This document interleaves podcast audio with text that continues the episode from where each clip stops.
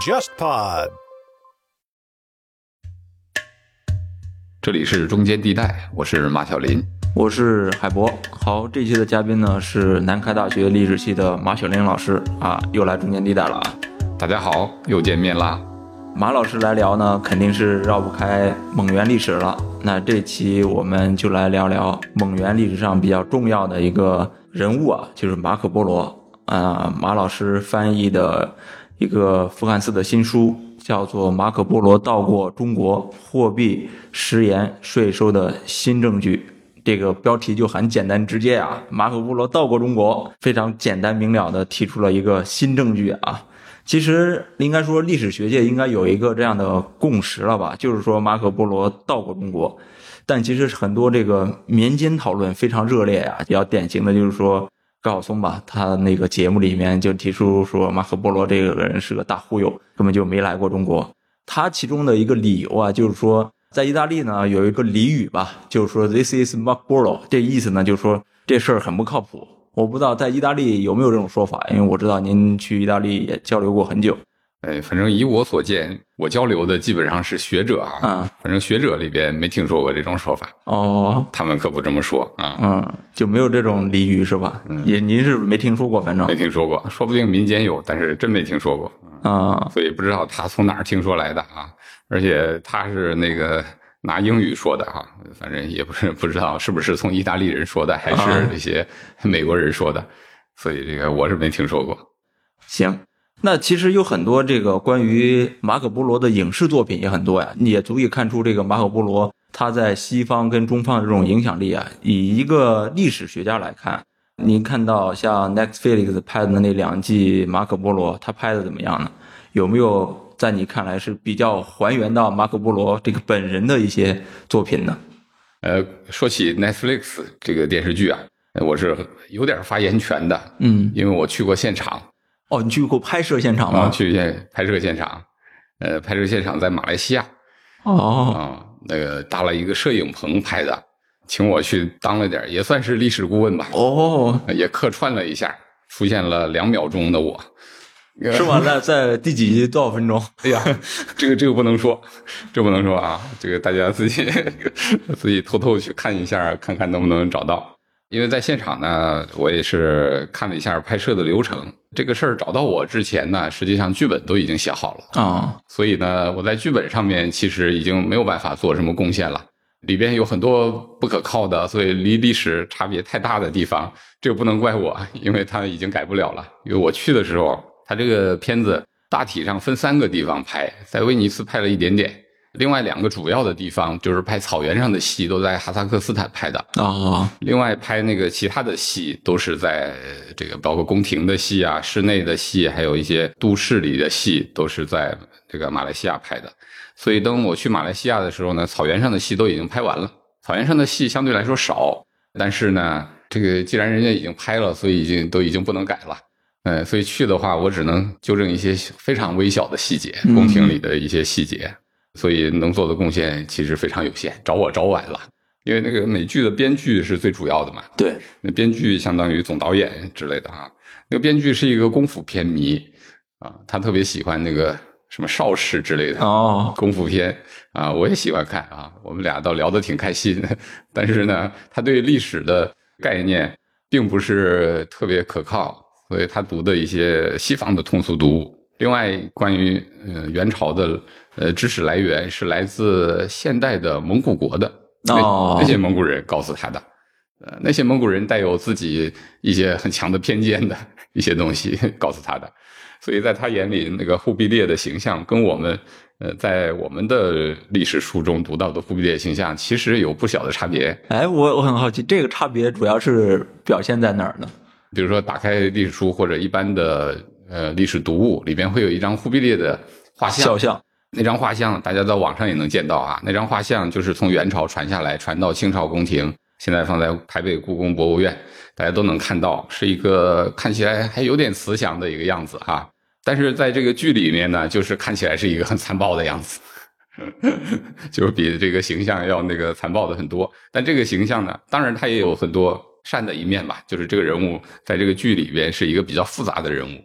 但是我觉得这个剧里边也是算是表现的比较好的，就是这个人物的像忽必烈的一些复杂的面啊，嗯他既有温和的一面，也有和善的一面，也有呃残暴的或者其他的方面，各方面都有。所以这个人物在里边作为一个影视形象，其实蛮成功的。只不过在所有的面里边，他的作为一个大帝的相对残暴一点的面更多一点儿。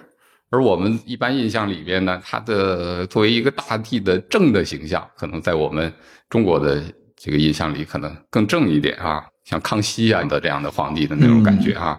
我觉得剧里边之所以有那个相对比较暴力的一面呢，可能是会受到蒙古现代蒙古文化的一些影响会多一些。其实现在蒙古人对成吉思汗的印象特别特别好，嗯对忽必烈来说情绪是很复杂的，稍微带点负面，中性稍带负面。哎，嗯为什么会对忽必烈有这样的负面印象呢？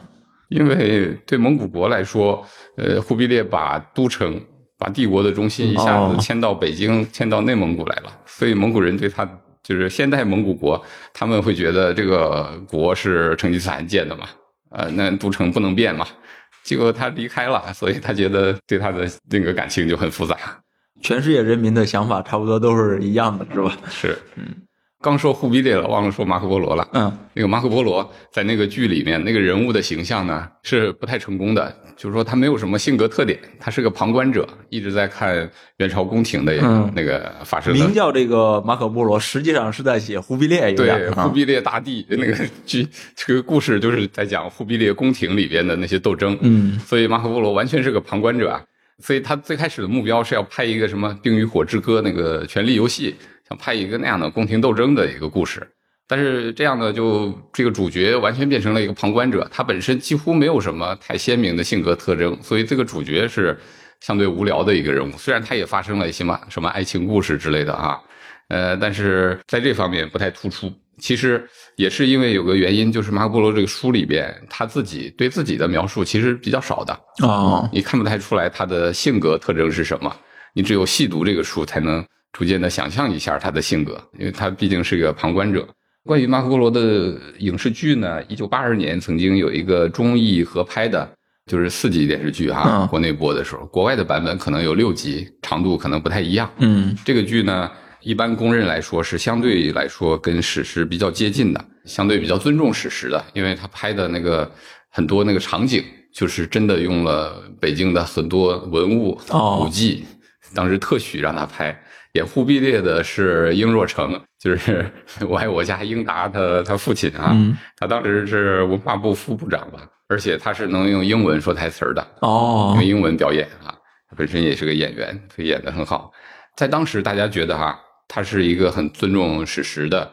服化道方面哎也都很好。但今天看的话，其实也不完全是，因为时代发展了，大家对当时的理解更深了，了解的更多了。嗯，而又有了新证据了，吧？对这个新证据，嗯，可能是中外合拍的，所以里边其实拍了好多个暗的线索，比如说什么基督教的一些线索啊，把这些线索加了进去，这些未必都符合事实啊，只不过一个当时的那些创作者他们的理解，嗯，其实应该说，呃，马可波罗之所以呃到没到过中国引起那么多的争议啊，应该这个始作俑者很大一部分来自于像呃吴方思写的那本《马可波罗到过中国》嘛。虽然在学术界一直不把它看作一个很重要的作品嘛，但是它其实在大众传播领域确实有了一个很大的这种影响力吧。但其实，在两千年南开的一次公开学术对话上，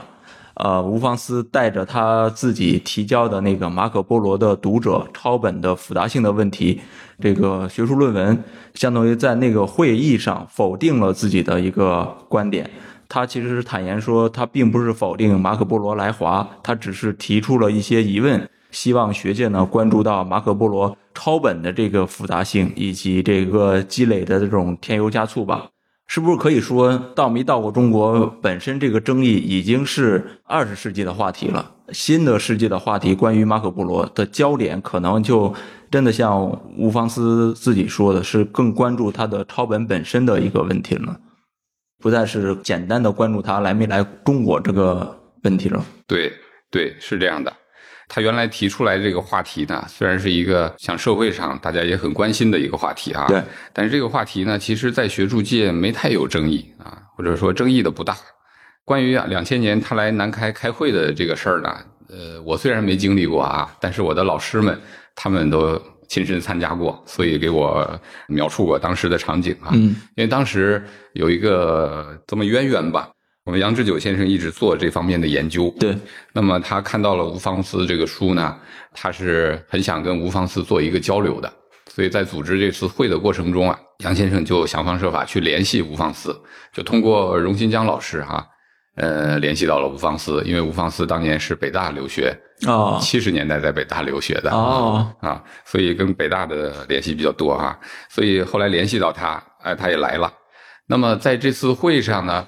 杨先生期待的是双方能展开一次交锋，但是这个交锋呢并没有出现，或者一个学术对话，这个学术对话也并没有出现，嗯就发现双方关注的点其实不一样。那中国学者就是想跟他讨论一下马可波罗到底来没来过中国。嗯那么中国学者拿出了好多汉文资料里的东西，呃，来跟呃马可波罗的书来进行印证，来证明马可波罗说的不是假话。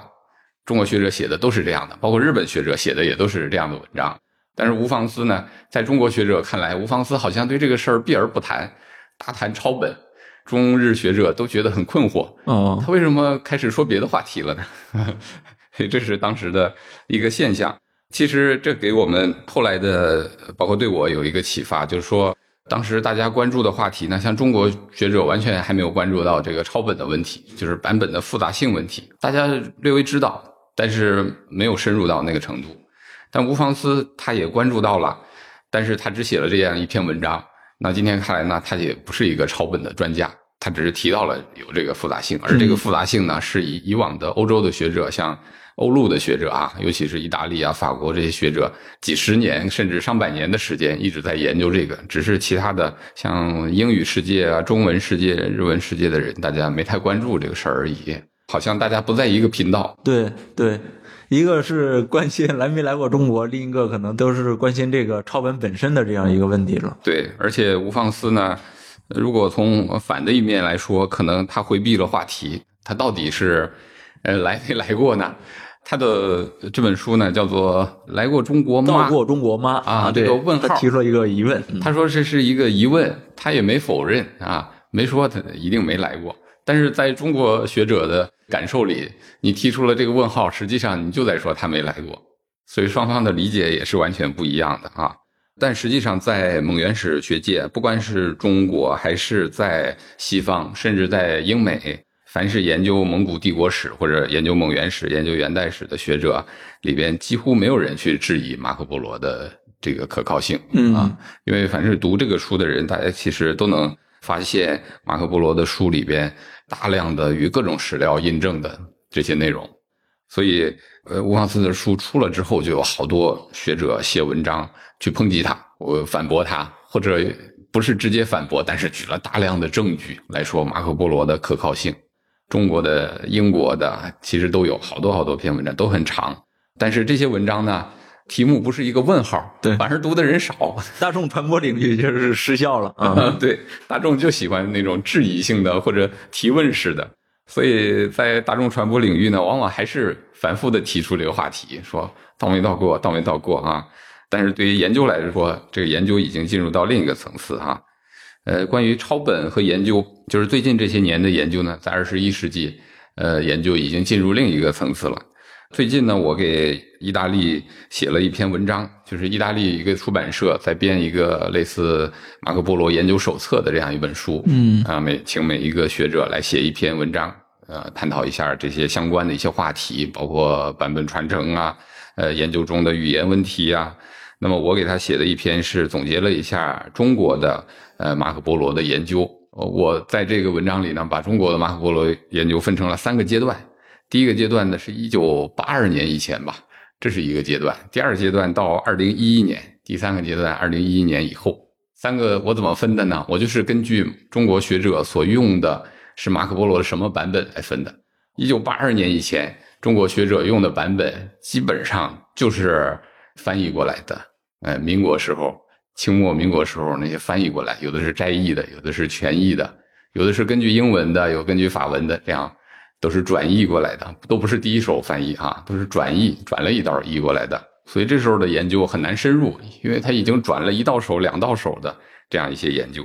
以前有学者就研究过啊，就说谁最早接触到了马可波罗，中国人啊，清末的时候，但是最早拿到马可波罗的书的人其实是郭松涛，清末最早出使欧洲的那个。哦哦哦，嗯，他是最早派出去出使嘛，回来还写了日记。然后大家对他这个日记还挺感兴趣，后来还被禁了嘛，被官方禁了，因为说了很多西方人的好话，说 见了长了很多见识。但是他出使英国的时候，当时英国的一个学者玉尔刚刚把那个马可波罗书翻译成英语，这个版本到现在也很通行，叫育尔本，呃，翻译的很好的一个啊，也学术性也很强，也有注释。嗯，他俩见过面，哦，这英国学者就送了他一本，他也觉得挺开心。但是当时中国可能也没有什么学术界，也没有一个特别成体系的学术机构，所以，呃，他回来以后可能没有任何学者看到拿到他这本书，哦所以所以就很遗憾了。当时的民国时候，好多的有的译本就是根据这个翻译的，嗯有的是摘译的，不全。那一九八二年以后呢，大家开始重视，因为伯希和跟这个穆阿德，就一个法国一个英国的两位大汉学家，他们在一九三八年出了一个呃号称百纳本，就把马可波罗各种版本翻译成合在一块儿翻译成英语哈。嗯，嗯，因为一行一行都来自不同版本，哦所以 像中国古籍一样，就拼凑到一块儿，所以叫百纳本。但是三八年出，但是国内呢见到这个书的人少。八二年之前呢，比较少有学者拿它直接做研究。嗯但是八二年之后，那些最重要的研究都是根据这个版本做的，因为它全。呃，那么到一一年的时候呢，就是北大荣新江老师和党宝海老师他们主持了这个马可波罗项目，就号召大家重新开始研究马可波罗。从学术的角度啊，他说，第一个，中国目前用的版本还是民国时候翻译的那个汉译本，那是不是我们应该找一个更好一点的译本？所以第一个志向是把这个百纳本翻译出来。嗯，所以从原始材料出发，对，把这一九三八年这个本子先翻译出来。然后在翻译过程中，我也参与了这个项目啊。翻译过程中就发现，这个本子也不是最好的。啊，这两位汉学大师啊，呃，那翻译出来以后，虽然特别好用，各本子特别全、特别多，但是都混杂在一起，特别特别的长。人家原来本子可能单独读任何一个本子都没有这么长，嗯他把很多本子混杂在一块儿，就呃读起来很很麻烦。你不如直接去读，你说有能力直接去读那个原来那个本子。所以现在的从一一年开始吧，这有十年多的时间了。现在的一个研究方向，我在我的书里那个也也号召了，就是大家再学点儿拉丁语啊、意大利语啊或者法语啊，去能够直接读那个抄本本身。嗯，这样你的研究就真正的从一手文献出发了。对对，嗯，这是未来的方向啊。嗯，啊，那马可波罗行记这个材料最初的那个抄本是用什么文写的呢？拉丁文吗？还是意大利？这个说起来还有点复杂哈。啊，这个本子呢，最早最早那个本子就是马可波罗在呃热那亚的一个监狱里狱中口述。呃狱中口述，然后一个叫吕斯基切洛的人给他写的。嗯那个人呢也能算是个作家吧，呃但实际上只写过两本书，他俩合作写出来的。但那个语言呢叫做法意混合语，就是法语和意大利语的一种混合的一种语言。哦，啊，是因为西意大利西北部当时流行着这样一种，也能算是方言吧，混杂着的这样一种语言。但这个本子出来之后呢，迅速的产生了其他的意大利各方言的版本，甚至马可波罗本身的他自己那个威尼斯方言的本子，呃，有可能是他自己参与的。哦，就出狱之后，他又重新修订的。那同时，很快都出现了什么拉丁语本、法语本，都是在马可波罗活着的时候，有很多本子都有有可能他参与过。所以马可波罗研究马可波罗，就是这个版本和和这个语言问题很复杂。嗯，所以这个抄本确实是比较关键的一个材料。你能够拿到它最初的那个材料本身的话，它的价值就会相对来说更高一些，它的呃历史的这个贴近度可能就更高一些。那您有没有发现，就是通过这些抄本的梳理，有没有发现哪些抄本之间那个差距是比较大的？其实这些本子，呃，刚才说的各种语言的本子，其实差别都不小，互相之间虽然它呃产生的时间都非常的接近，嗯同一个时期内大量的出现的。我们从它这个书的书名里边，其实也能看出来这些本子的区别。比如说最早在狱里那个，呃，法医混合语本那种本子呢，它的书名叫做《寰宇记》，呃，用白话说就是世界的描述，就是无所不包，什么都有，记录当时人所知道的整个世界的状况，就像一个地理志一样，就什么都有，就比较杂。那今天看起来这个内容比较杂，那为什么写成这样呢？是因为他要盈利，他在狱里边写出这个书要拿出去卖，卖了以后有挣了钱，他可以把自己赎出去。所以在狱里，其实不光是他俩在写，其他很多人都在写，哦写各种各样的书。有的人没有原创性就抄一抄，但是都能拿出去卖。但是他这个有原创性，所以他们觉得可能卖得更好，所以就大量的很杂的东西都写进去。比如说这个所谓作家鲁斯蒂切洛，他之前写过一个亚瑟王小说，亚瑟王当然那从原来从英国传到欧陆的，所以他也不是个原创的，他只是把那个小说呢写成了法医混合语，哦但当然写的过程他就改写一下，所以他也没太多的原创性。但是那个写出去他就能卖，因为之前写过那个小说《亚瑟王》小说嘛，所以他就在写这个马可波罗书的时候，他也加了自己一些东西，啊，所以里面他也加工了一下。嗯，对，所以里面有一些以前学者就指出来了，说里面有一些什么呢？有些打仗的段落，呃，写的好像千篇一律，什么万箭齐发啊，什么钟鼓齐鸣之类的，哎，大片大片的内容都很像，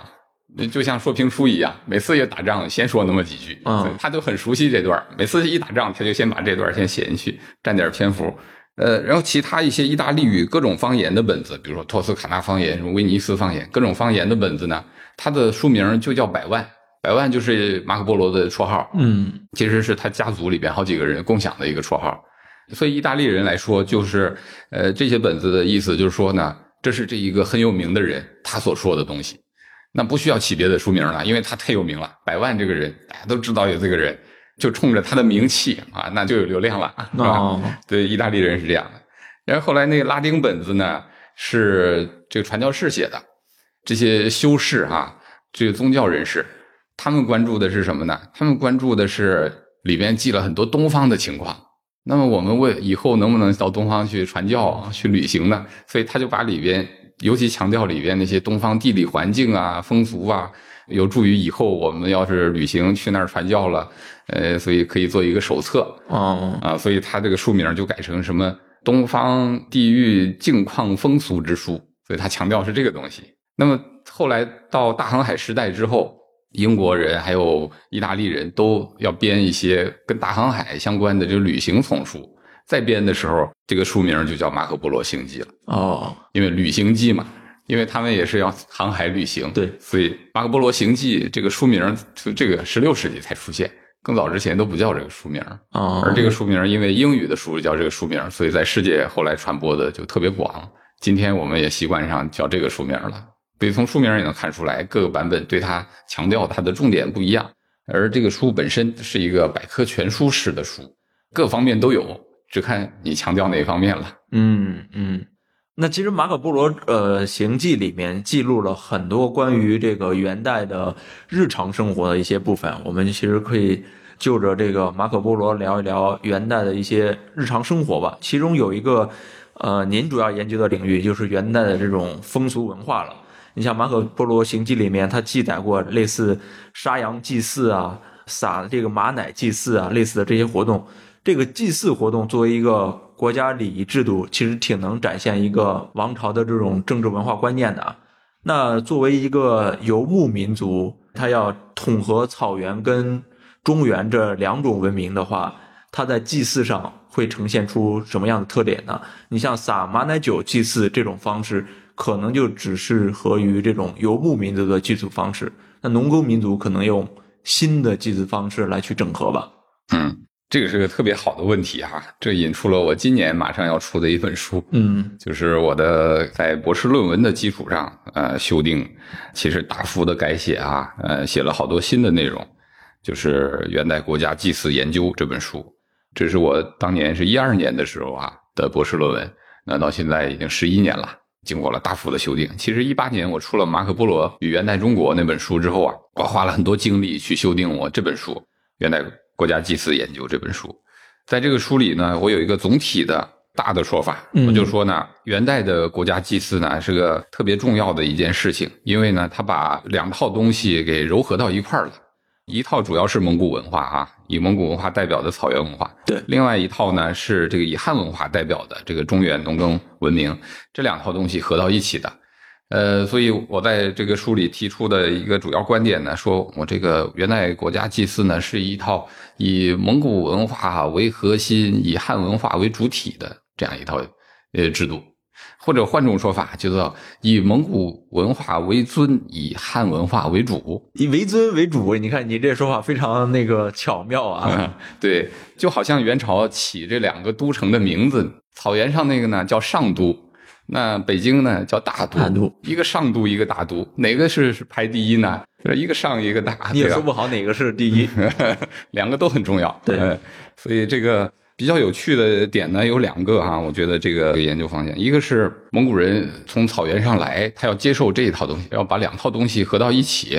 啊，他两种文化怎么样能够互相理解？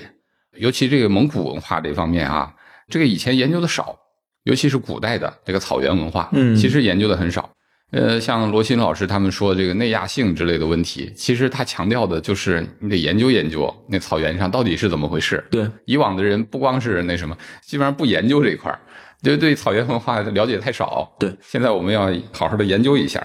把这个弄深入了。另外一方面呢，就是从草原上来了之后呢，呃，这个北方民族对中原的汉文明了解的还是不够，所以他要逐渐接受的这样一个过程。这其实他在很短短几十年之间啊，要从无到有的建设一套东西，而这套东西呢，实际上相当于中国历史的一个迅速的一个发展过程，好像从上古迅速的发展到中古，发展到十三世纪的一个状态。所以它那个中原文明的那套礼制啊，还有很多制度，都是从无到有，迅速的几十年前建起来，好像把中国文明的一千年的历程迅速的走了一遍一样。啊，所以对了解中国文明的发展，其实还是有一些帮助的。回到马可波罗的话，要说的马可波罗对这个事儿有什么贡献呢？因为他这个书记载了很多丰富的细节。呃，因为我们之前了解的那国家礼制这套制度的东西，是记录在我们汉文的像《元史》这样的官方的正史或者官方的这种文献里边。而官方的文献它有一套体例，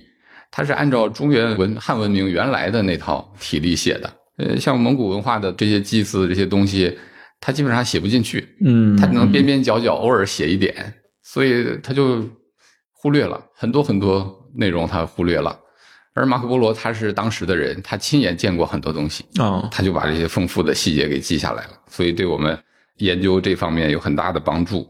另外，那个用羊肉的那个祭祀，杀羊的那个祭祀呢，这个是在河西地区，甘肃这一带。这个民间的一个习俗，这是民间生活的一个事儿。那民间生活的这个事儿呢，因为当时这个河西地区，呃，今天也是啊，这河西地区就是多民族混居的，本来丝绸之路的一条主干线是多民族混居的一个状态，所以要了解当时多民族的一个状态，各种风俗呢，其实很复杂。而马可波罗就提供了我们一个窗口。那通过这个窗口呢，我再去找很多很多的记载，就发现很多能跟他对得上的东西。那这就是对我们了解一个社会生活史有很多帮助。所以每一个记载好像它都是一个碎片化的东西，但从一个碎片呢，好像一个镜子一样，也能映出很多很多东西，能把很多东西串起来。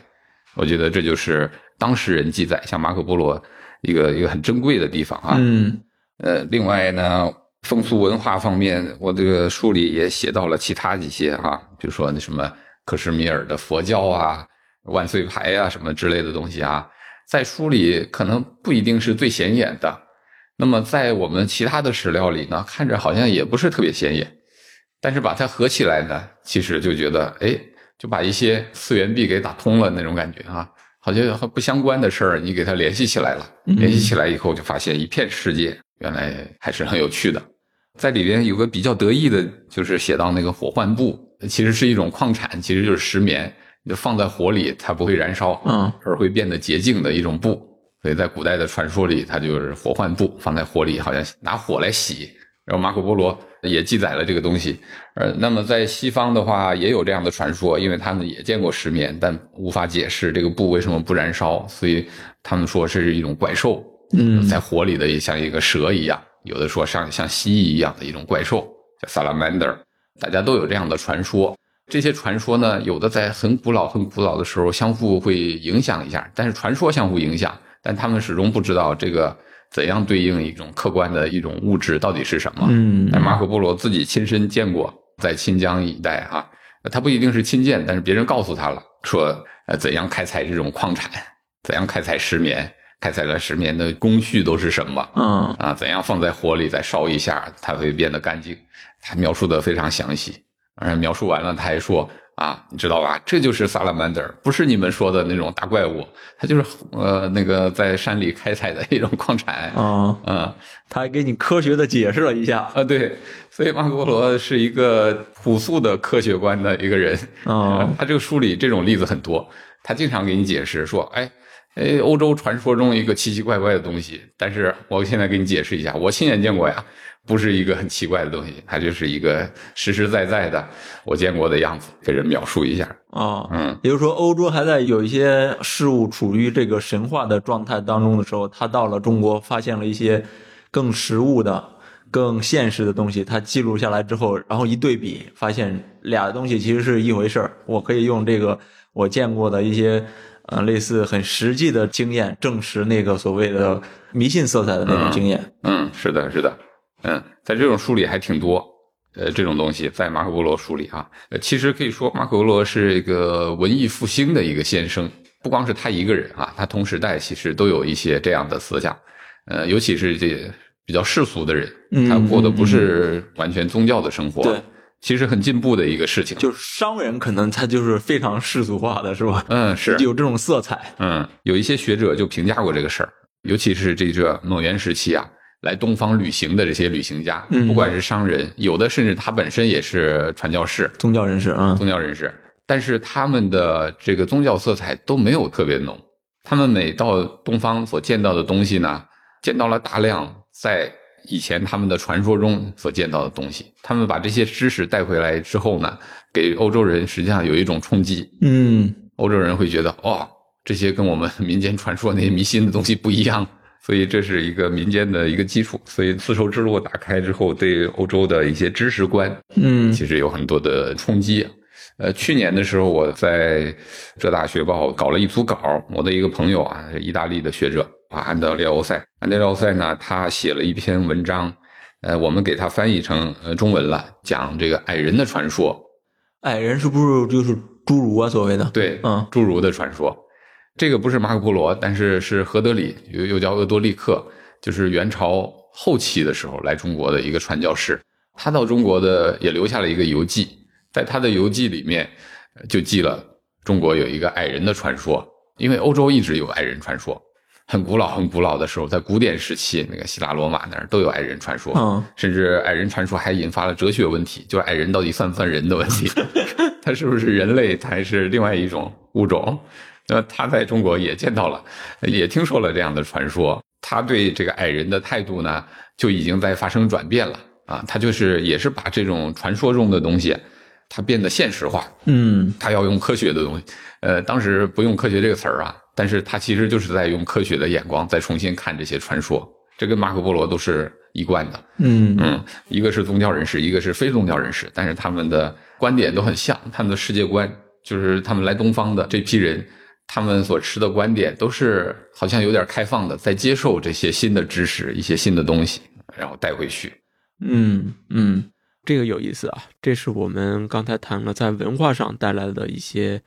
呃历史信息量吧。另外，经济上其实也不少。像我们最开头提到的那本傅汉斯的书，也是您翻译的，它其实是更多提到了这个元代的，相当于呃货币啊、食盐啊、税收啊，类似的一些经济情况吧。我不知道一个比较刻板的印象是，那元代可能它的治理能力是不太行的啊，搞经济似乎是一般。货币方面，元代其实就流通了很多类似的货币，当时云南还流通种贝币嘛，各个韩国也有各个不同的这个货币。那元代在这个经济统合上到底是一种什么样的治理能力呢？关于元朝的这个治理能力啊，呃，不光是经济，就是整体上它的治国的能力，包括扩大一点说，这些蒙古人，包括蒙古的各个汗国，他们的治理能力这个问题呢，实际上学术界呢，其实有两种截然相反的观点。一种观点就觉得，就像我们比较传统的观点，嗯，就是说他们不太行。对于治国一窍不通，只会马上打天下，嗯下个马什么都不会。只会攻城略地嘛。对，这符合事实啊，就是攻城略地方面确实是符合事实的。对，但是攻城完了之后，他到底擅不擅长这个日常的统治，这个方面，呃，争议特别的大。嗯现在看来，有可能我们会被这些被征服者的史料，呃，对我们产生了特别大的误导。因为现在存下来的史料，就用蒙古人用蒙古文写的资料就非常非常少，基本上没存下来。嗯而存下来的包括中国的这个汉文的大量资料，啊，波斯的大量是对资料，这些呢都是带有很强烈文化偏见的。呃，那比如说汉文的资料，就会主观上天然的就会认为汉文化之外的东西是非文明的。这个呢，不管他原来自己的个人的想法如何啊，但是这个知识体系和这个叙事，它天生就是这样的，你就会按照这个叙事来写。那其他的外来的这些民族，你就会觉得他这没文化。波斯也是这样的，那外来的民族他都觉得没文化，嗯人人都以自己为中心。对，那所以这就会误导我们，我们就会觉得啊，历史上这些所有的入主中原的这些少数民族是不是都没文化呀？但是目前看起来也不一定。比如说这个艾尔森，呃，也是我现在刚刚翻译出来的一本书啊，《珍珠在蒙古帝国》。对，美国的学者艾尔森他的研究，他出了这几本书，他被公认成为呃蒙古帝国史或者说从全球史视角去看蒙古的这样一个代表人物啊。在他的这些书里边，呃，他的最大一个特点就是他是从蒙古视角看世界的，他不是世界角度看蒙古，他其实是坐在帐篷里看世界的。所以他所有的书，你就看起来会觉得这些蒙古人就是在操纵丝绸之路的人，是操盘手。嗯这些贸易就是蒙古人在推动的，跟我们的视角完全是相反的。因为我们 以前的视角就会觉得蒙古人完全被动的，是吧？现在的视角是不是红蓝地图在蒙古的人的帐篷里面？是的，虽然他这种观点呢也不一定完全对哈，呃，但是呢，起码给我们一个很大的启发。你会觉得，哎，这些史料如果从他这个角度去理解、去解读，也是可以的，也可以理解的。就是蒙古人为什么不能操控呢？他为什么不能主动的去参与这些事儿呢？主动的治国，主动的推动这些经济，呃，主动的推动贸易，这这都是可以的呀。嗯因为你要学着去当一个老板，谁不会啊？是吧？很快也能学会吧。嗯 当的好坏就是个人的问题了啊。嗯，所以说呢，不管是经济还有那个货币方面啊，我们以往的研究就对这个事儿可能，呃，理解的是不是有一些刻板印象？其实这个刻板印象的形成也是因为，嗯、他的统治时间有限嘛，很快整个元帝国就崩溃了。对，可能也有这个因素啊。呃，但是如果我们看马可波罗的书的话，你就会发现，马可波罗作为一个当事人，他对于元朝呃的经济方面，他是无比的羡慕的。那他会觉得这个忽必烈太了不起了，忽必烈怎么发明了这么一套经济制度啊？怎么发明了纸币啊？怎么样到处推行到全国呀、有无穷无尽的财富？说中国为什么这么富啊？那肯定是他觉得那个中国的经济政策是特别好的。这个就跟我们根据后世再往前反推的印象是完全不一样的。对，其实还是应该看一下当时的人是怎么记述这个事儿，是更为嗯、直接的一个证据。那另外一个很有意思的一个事儿吧，就是说马可波罗在自己的记述里面提到自己曾经在扬州做官的，还写了很多这种延误税收的这些记录。其实傅汉斯的那本书可能也是根据他的这些记录呃形成的，作为一个很重要的一个新证据嘛。那在扬州做官这件事情上，到底靠谱吗？似乎中文的汉文资料里面似乎没有这样一个记录，说有个叫马可波罗的，当时在几几年在扬州做过官这件事儿。呃，这也是一个经典话题了。呃，如果延伸的远一点儿，就是我们发现呃，有一种说法说马可波罗当过扬州总督，这个肯定是不可靠的，嗯，因为元朝根本就没有总督这个官职。官职是吧？嗯，后来我就追溯了一下这个官职从哪儿来的啊啊，原来就是民国的人瞎翻译翻译，哦，这个起源点在这儿呢。对，拿外文的东西要翻译成汉文的话，他又不太懂元代的那官制啊，哦自己随便编了一个。那么根据这个有些学者研究呢，就是呃它的原文的意思啊，有两个词儿，呃不同版本不一样。嗯有的版本里面说就是住在杭州三年，嗯但是有的版多数版本呢，这个更可靠啊，就说他在那儿当官，他没说当什么官，哦就是一个动词啊，在那儿当官。具体当什么官呢？现在学者也只能推测了。特别有意思，就是他在那儿当了三年官，但是他对扬州的描述不太多，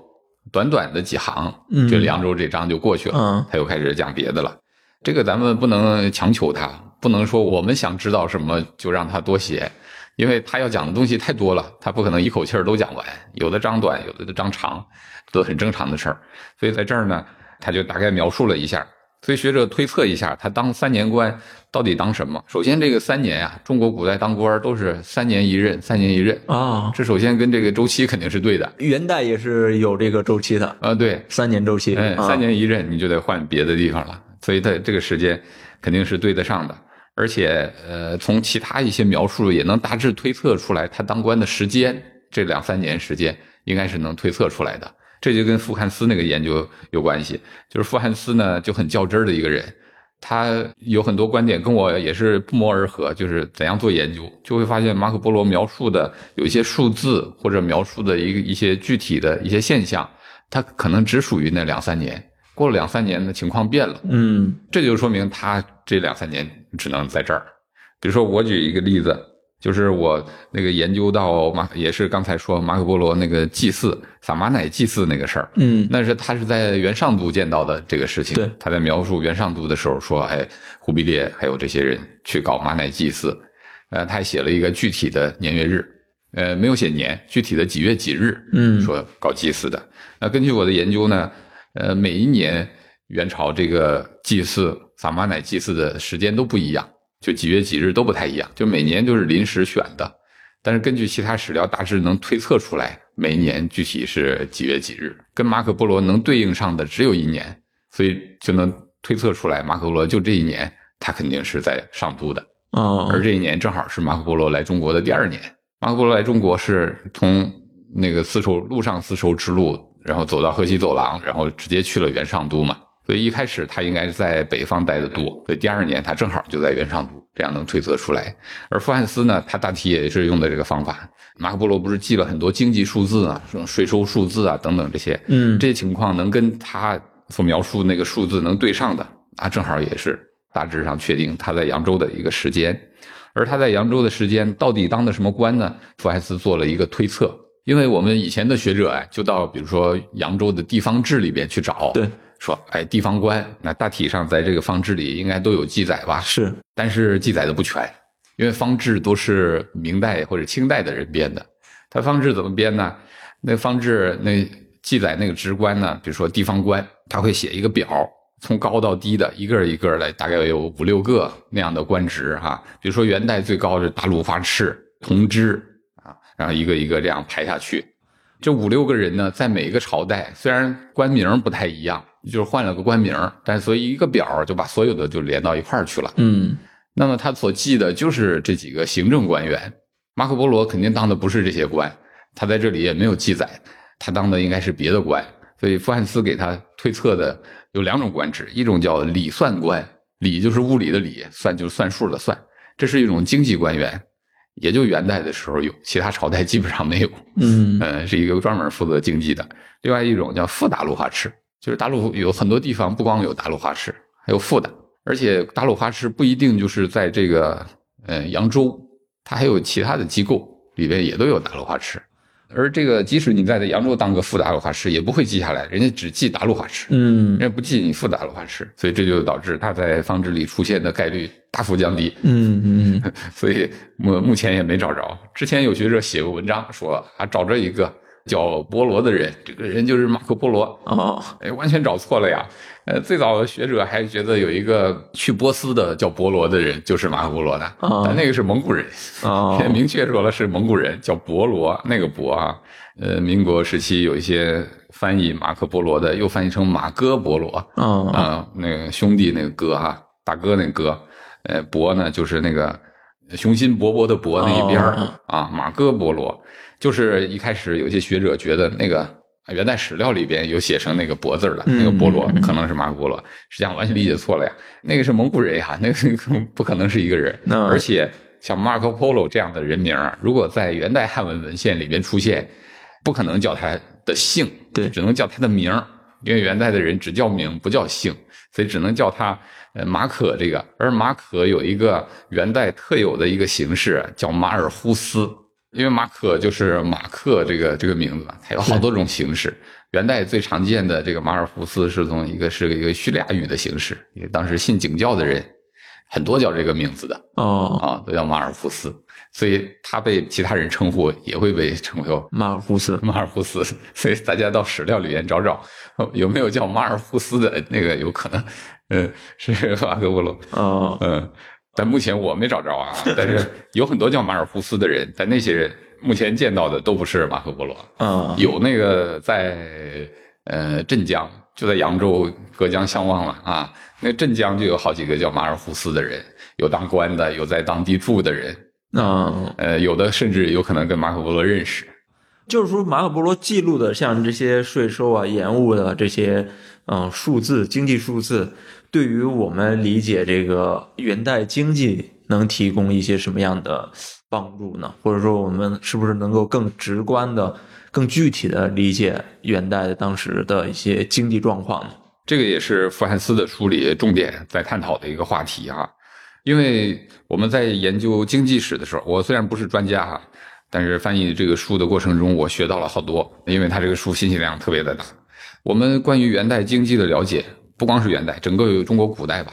除了明清之外，其他的关于经济数字，尤其是数字，不管是人口还是经济税收各方面的数字的了解，都是非常片段化的。可能一百多年里边，只有那么几年记下了一个数字，所以这个数字呢，不能代表所有一百年的情况。所以在汉文史料里边记载的还是很有限的。而马可波罗的给出的数字就很明确，就是他在中国这十几年期间的呃这个数字，而这些数字呢，很多是在汉文史料里都没有的。所以傅汉斯呃为了论证，就说马可波罗这个数字是不是可靠，他就去算，把元代的所有数字都找到，每一个都不是马可波罗所在时间的那个那个数字，但是这几个数字它可以算出一个范围。那经济数字肯定是不停的在变的，呃，它可以往上走一点，往下走一点，但不会差的太大。这一百年啊，不会差太大，所以他就算出一个范围，就发现马可波罗的所有数字都在这些范围之内，每一个数字算一遍都在这个范围之内，那就说明很可靠。呃，所以如果以后还想继续研究这方面经济史的话，就可以直接拿马可波罗的数字来算了。呃，因为它你可以确定这十几年之内的，呃，当成元代的一个数字了。啊，当然还有一个复杂的事儿，就是说马可波罗给的数字呢，是比如说他给的那个钱数，他那个货币单位或者重量单位是用的欧洲的那个计量单位，那所以要把那个计量单位要算成中国的计量单位，对，这涉及到一系列复杂的换算，这已经成为一个欧亚经济史的问题了。对，很很复杂的欧亚经济史问题。呃，那富汉斯就初步的他把这些换算单位都给换算出来了，因为这也是大家关注的嘛。那蒙古世界这么大是吧？它的打通了很多个不同区域的这种经济关系，那相互之间肯定是有换算关系的。嗯嗯，要不然这个经济全球经济没法走。所以他把这个换算关系其实也算出来了，给我们以后都提供了很好的一个基础。嗯嗯，我们刚才说了，马可波罗从在这个元大都记录一些祭祀的场景，然后再到扬州做官。其实，在中国的这十几年，跟人感觉他是经历了非常多的事情的，也跟大汗在身边这个谈笑风生，是吧？还跟他一起出去，似乎是打过仗啊，咱也不知道真假。那有一个观点就是说，他是这个色目商人嘛，他是相当于这个色目商人的呃属性，就是满世界替这个大蒙古国的皇室或者说贵族去做经商的，是不是这个说法是相对来说比较符合跟贴近马可波罗本人身份的一个说法呢？嗯，是的。呃，关于马可波罗在元朝的身份，之前的学者呢提出了很多种不同的观点。嗯，毕竟他自己在书里并没有说自己是什么身份。对，嗯，他只是说他自己的见闻，而且他说忽必烈很赏识他，说大汗很赏识他，但是并没有说他到底是个什么身份。对所以学者就做了一些推测。早期其实有一个比较多的推测呢，是说他是怯薛。怯薛呢，就是元代的一种，就叫宫廷侍卫，哦，这是一个特别大的组织，呃，里面人很多，且学里边也有高，身份有高有低，身份最高那些人出来都能当宰相啊，什么当个大的将领啊，当行省的一些丞相什么的啊。低的人呢，可能就是一个普通的到宫里去值个班儿、站个岗之类的。因为早期，呃你看马可波罗的描述，你会觉得，哎，他在好像总跟大汗聊天儿什么的啊，大汗还问他一些事儿。大汉身边人啊，，对，就觉得哎，他是不是是个侍卫是吧？老老在大汉身边儿所以早期的人就做了这样一些推测。呃，但是关于沃托的说法呢，就是蔡美彪先生提出来的。蔡先生是九十年代的时候写了一篇文章啊，蔡先生一共关于马可波罗一共写了三篇文章，呃，论述了一些关于马可波罗最重要的几方面问题哈。嗯其中这一篇文章就探讨了马可波罗的身份到底是什么。根据他的推测呢，就是是一个沃托商人。这沃托呢，呃，其实就是英文里就 partner，啊，合伙人，嗯嗯，对，他的这个突厥语，反正意思就是这个，就是合伙人。合伙人是是跟谁合伙呢？就跟大汗合伙，哦或者跟一个皇后合伙，或者跟一个贵族、一个王合伙。嗯，这个大汗给他钱，他拿着钱去做生意，哎，做完了挣了钱回来，大家分成，就这么一个相当于投资他是吧？嗯，对，投资他。像这种人身份呢，是很有元朝特色的一种东西啊。嗯这种人还挺多，而这种人绝大多数在元史里边没记载。这些人呢，他不当官儿有少数当官的被史书记下来了，因为史书只记这些当官的人，对对对，而不当官的史书就不记下来。但是不当官的应该有相当一大批，他只是商人嘛，他来回就去做买卖，挣了很多钱，拿了钱再回来，所以每次投资他肯定有个周期嘛。有个周期他回来，回来以后大家分一分成，那顺带就说说，你看你出去到哪儿哪儿做生意了，都见过什么，就给大汗给介绍一下，是吧？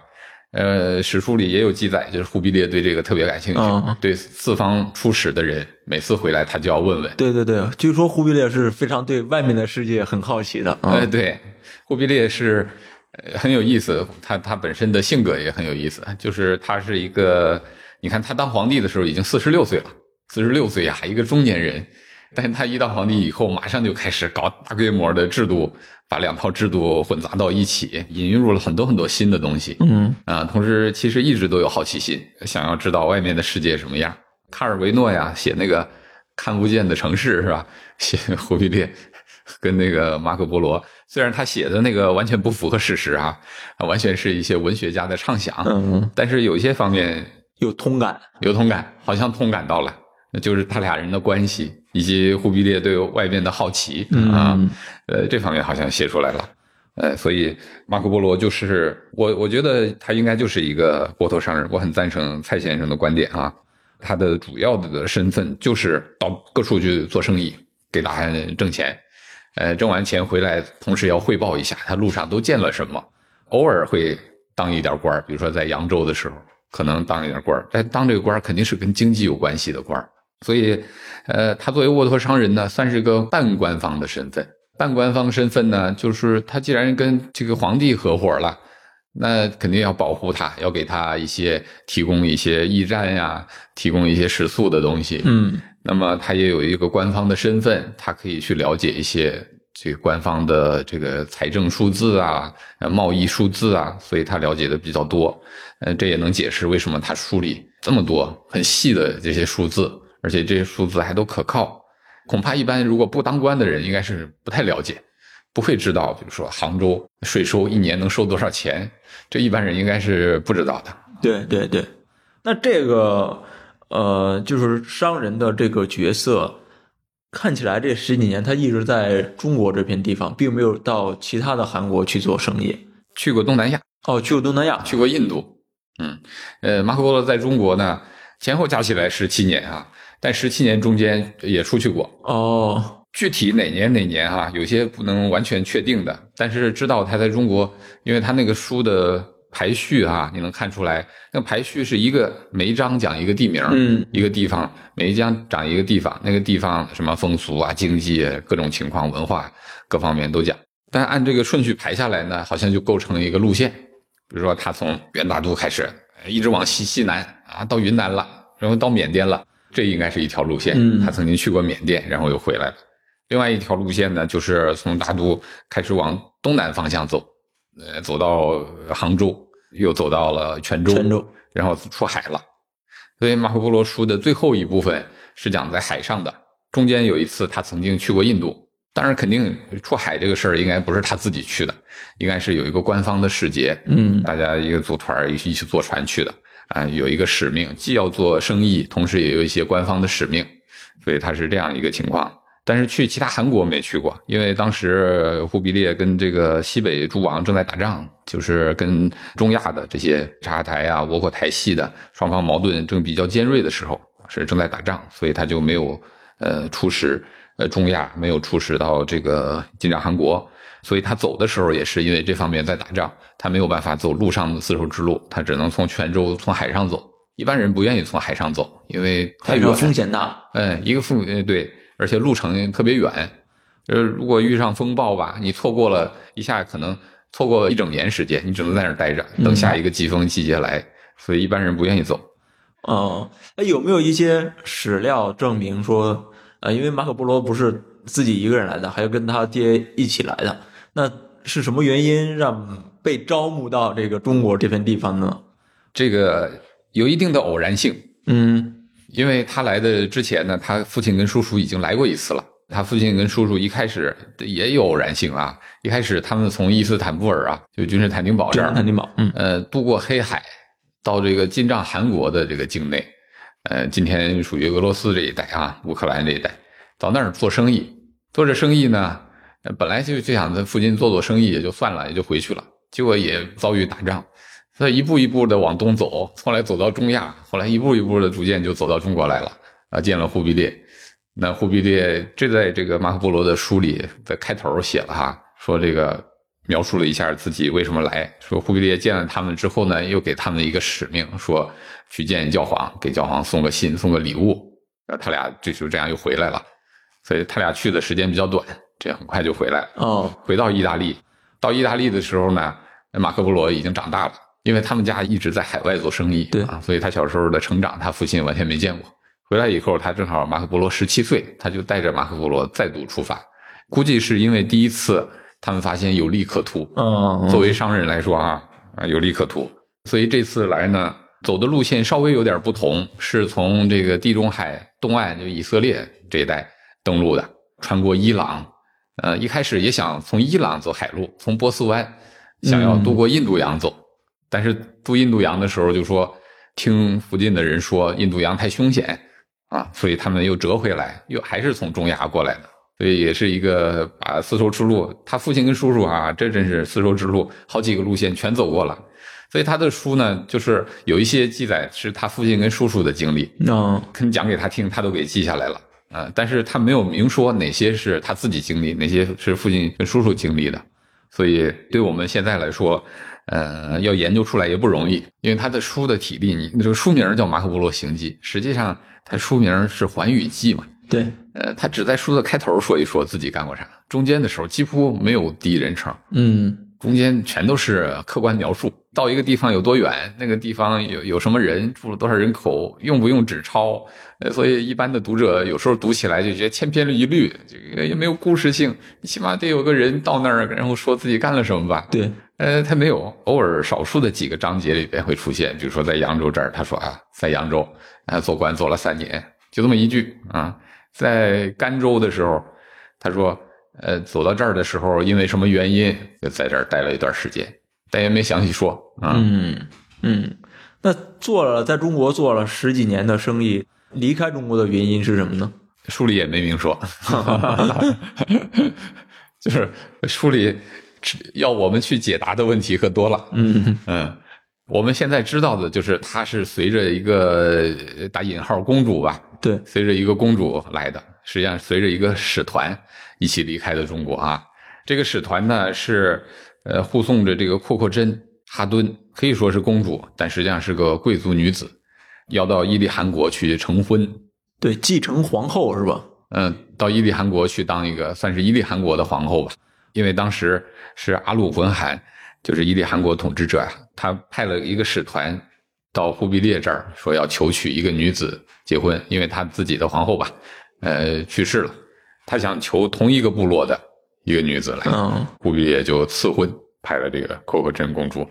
这个使团护送着阔阔真公主一起走，马可波罗就跟着这个使团一起走的。至于为什么他要走，这个也不知道，他也没说嗯啊，他就说他他走了，你可能是思念家乡了。给历史学家留下了这个想象的空间。对对，史史书，但是有趣的地方也在这儿。有时候你可以想象一下为什么回来，比如说他父亲年纪已经大了，像马十七年呀、马可波罗十七岁去的时候，回来的时候也四十多岁了。他父亲那岁数更大了，还有他叔叔，他这这一家三口。而且还有有趣的就是，这十七年他在中国的时候，呃，是不是三个人一起活动呀？这是这十七年他都住哪儿啊？是吧？每次活动去多长时间呢？对，嗯，还有他作为一个青年人来了中国的时候，这二十露头的青年人，呃，他结不结婚呢？是，这都是特别有趣的话题，但是就给我们留下了很多呃，让我们去推测推测、发挥想象力的地方。嗯，据说是他父亲还有一在中国还是成过一次婚的，相当于他有一次有个继母是吗？也是书里也没说，对，也都是学者推测推测出对也都推测出来的啊。目前关于实际上关于他们仨的直接的记载，除了这本书之外，东方史料里边完全没有。嗯只有就回到威尼斯以后，对威尼斯有一些法律文书里边对他们有一些记载。这些法律文书呢，虽然是一手材料，但都不是呃生平传记类的，只是说，比如说他参与了一次买卖，立了个合同，他留下自己的名字；他定了一个遗嘱，或者他有什么经济纠纷跟人打官司，留下个文书，就是这些文书。但这些文书最近几年还陆陆续续还有一些新发现。所以去年有一个学者写文章就说，在一个经济文书里边发现马可波罗有个女儿。以前我们就知道马可波罗有三个女儿，是他回去以后结婚然后生的。嗯但这个女儿呢，好像比那三个女儿都大。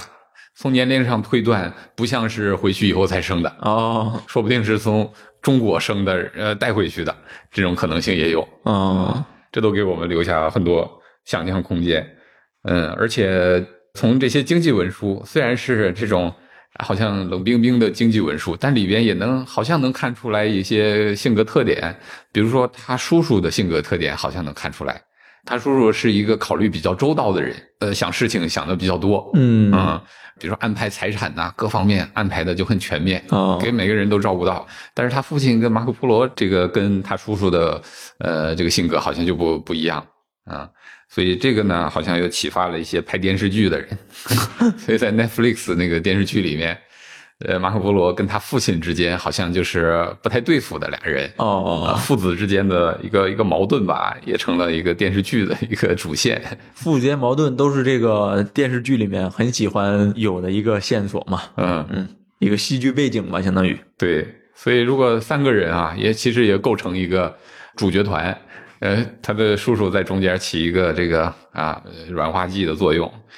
三个人，因为他们三个人一起走嘛，在呃丝绸之路上走了那么久，肯定是中间有很多矛盾摩擦之类的事情。嗯嗯，那研究了这么久的马可波罗，您自己会觉得想写一本他的传记吗？我们可以带一点这种想象力啊，也可以通感一下。就您觉得这个马可波罗是一个什么样的人呢？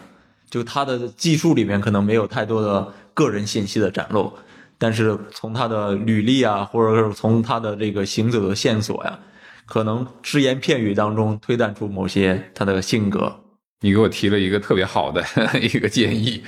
去写一个马可波罗的传啊。嗯嗯，写一个传其实不容易，但是写一个跟他相关的，以这个人的生平为一个主线啊，去勾连出来好多有意思的话题。对，这是一个特别好的。其实，呃，一八年我出了我那个书之后哈，我那个书主要关注的是文本与礼俗嘛，实际上也包括宗教的内容啊。我是我一直比较关心的，也是研究的一些话题。嗯，呃，写了之后呢，后来我一直有计划会写几个方面的内容，呃，但是因为时间问题，到现在有很多都没有没能实现，说不定合起来能写一本书。一个是呃马可波罗本人的这些生平，呃，通过这个书本身来看，以及通过很多这个法律文书能看出来。能做一些大胆的想象，嗯，这个不能有有很多不能写论文，但是可以可以写一些，呃，可以在那个一些通俗读物上说，我猜他可能是怎么怎么样。哎，对对对，如果出一个书的话啊，呃，也可能雅俗共赏啊。对，呃，前面先把严谨的东西写完了，能相对确定的一些东西写完了，后边也可以展开一下想象力，这是一个。另外一个呢，也可以写关于马可波罗被接受或者被质疑。整个的历史，嗯啊，有什么人相信他和什么人不相信他这个话题，这个话题也特别有意思。这从马可波罗生前为止，一直到当代，一直有人两种不同的态度，一直都有。嗯嗯，呃，每个人自己都有一套知识背景，是吧？也有一套他所生活那个时代，所以这两套东西呢，通过这一件事儿能整个串起来。对，这几百年的时间。相信也会比较比较有趣。至于马可波罗是个什么人呢？哎，从我自己的个人感觉来说啊，首先他是个世俗的人，他不太讲宗教的东西。另外一个，他的世界观呢，不完全是个西方世界观，因为他上路的时候十七岁，应该说他的世界观没有完全形成。呃，等他来到中国之后，在在路上肯定有很多冲击他的。一个旅行者在整个丝绸之路上有很多中亚的东西啊，很多东西在冲击他，不同的文化，对，他在不同的见闻。那来中国之后呢，直接能接触到忽必烈，那忽必烈应该对他有很大的冲击。忽必烈作为一个历史上很有名的统治者啊，他自己的性格应该是非常突出的，而且他应该是有那种卡里斯马那种东西，应该很容易影响周边的人啊。所以马可波罗作为一个年轻人啊，很可能。在很多方面会受到忽必烈性格的影响，而且你要想象一下，忽必烈的忽必烈本身他也是一个很多元文化的人。他虽然作为一个蒙古人，但是他接触了大量的不同文化，什么汉文化呀、中亚的文化、西域的穆斯林的文明啊，呃什么回鹘的佛教的文明啊、藏传佛教的很多东西都混杂在在这儿。呃，在他身上，他自己把这些所有东西都理顺了，实际上自己有一套混杂着所有文化的一套世界观，嗯，是一个很世界性的一个人了。对，呃，所以马可波罗来了以后呢，也会被重新塑造一下。所以马可波罗这个书呢，呃，包括他自己的很多讲的这些故事，讲的很多见闻，呃，引起欧洲人在当时就引起一些欧洲人对他提出一些质疑啊，或对。有的不一定是质疑啊，有的就是怀疑或者将信将疑的那种态度，也是可以理解的，因为他的世界观完全不一样。嗯啊，他带来的知识完全是新的。人类面对一个完全新的知识的话，一般来说人都会往先往后退一步的，人都会害怕。人对陌生的东西首先都是恐惧的，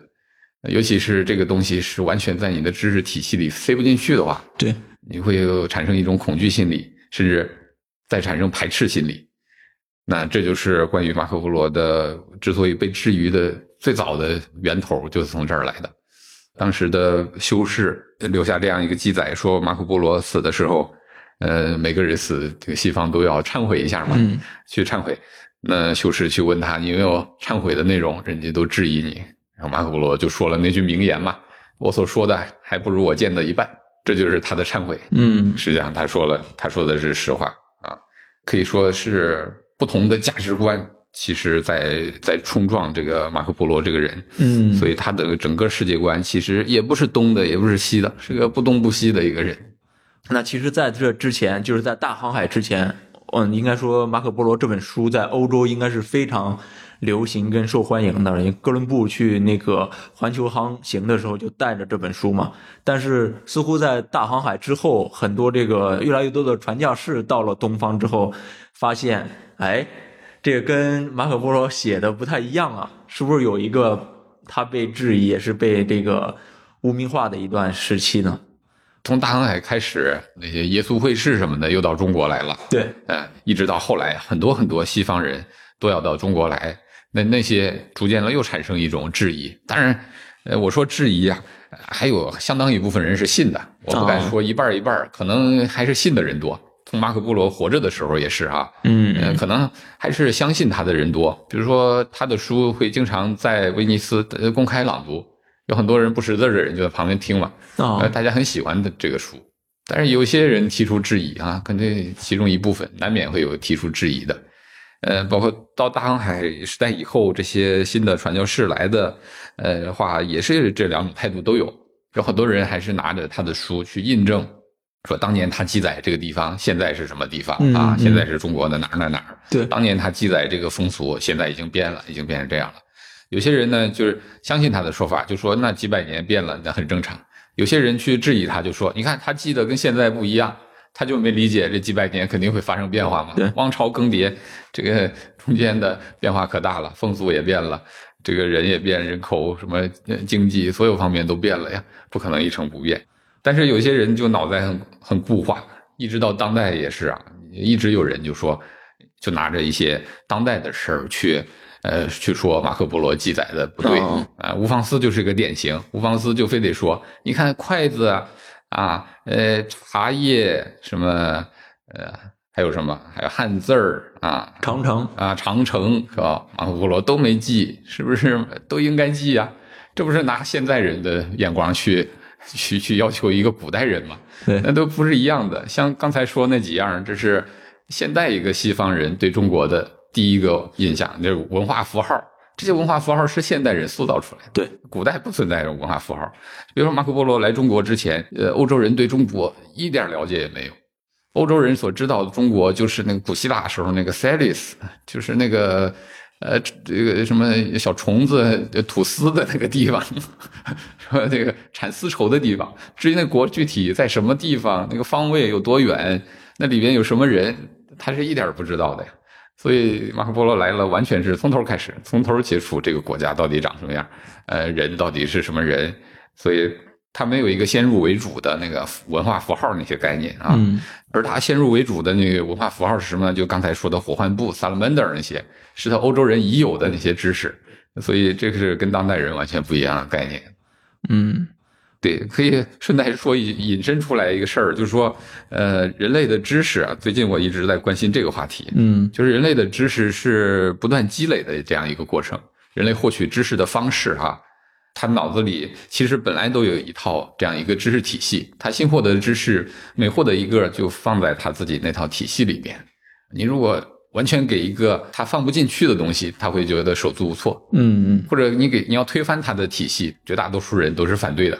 都不能让你推翻我自 我的这个知识体系，你必须循序渐进的，先改变他的知识体系里的一小块儿，然后再一块儿一块儿的，呃，最终可能整个才推翻，但是必须循序渐进，所以有时候这个跟讲课有关系，呃，比如说我们讲中国历史也是这样的。现在根据现在的研究，很多那个东西，那个叙事是完全不一样的。对，但不能一下子就呃完全讲一个新的呀，这大家接受不了。嗯，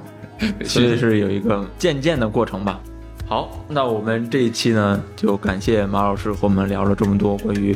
马可波罗跟元代的日常生活的一些故事啊。我们这一期就到这里，下期见，拜拜。再见。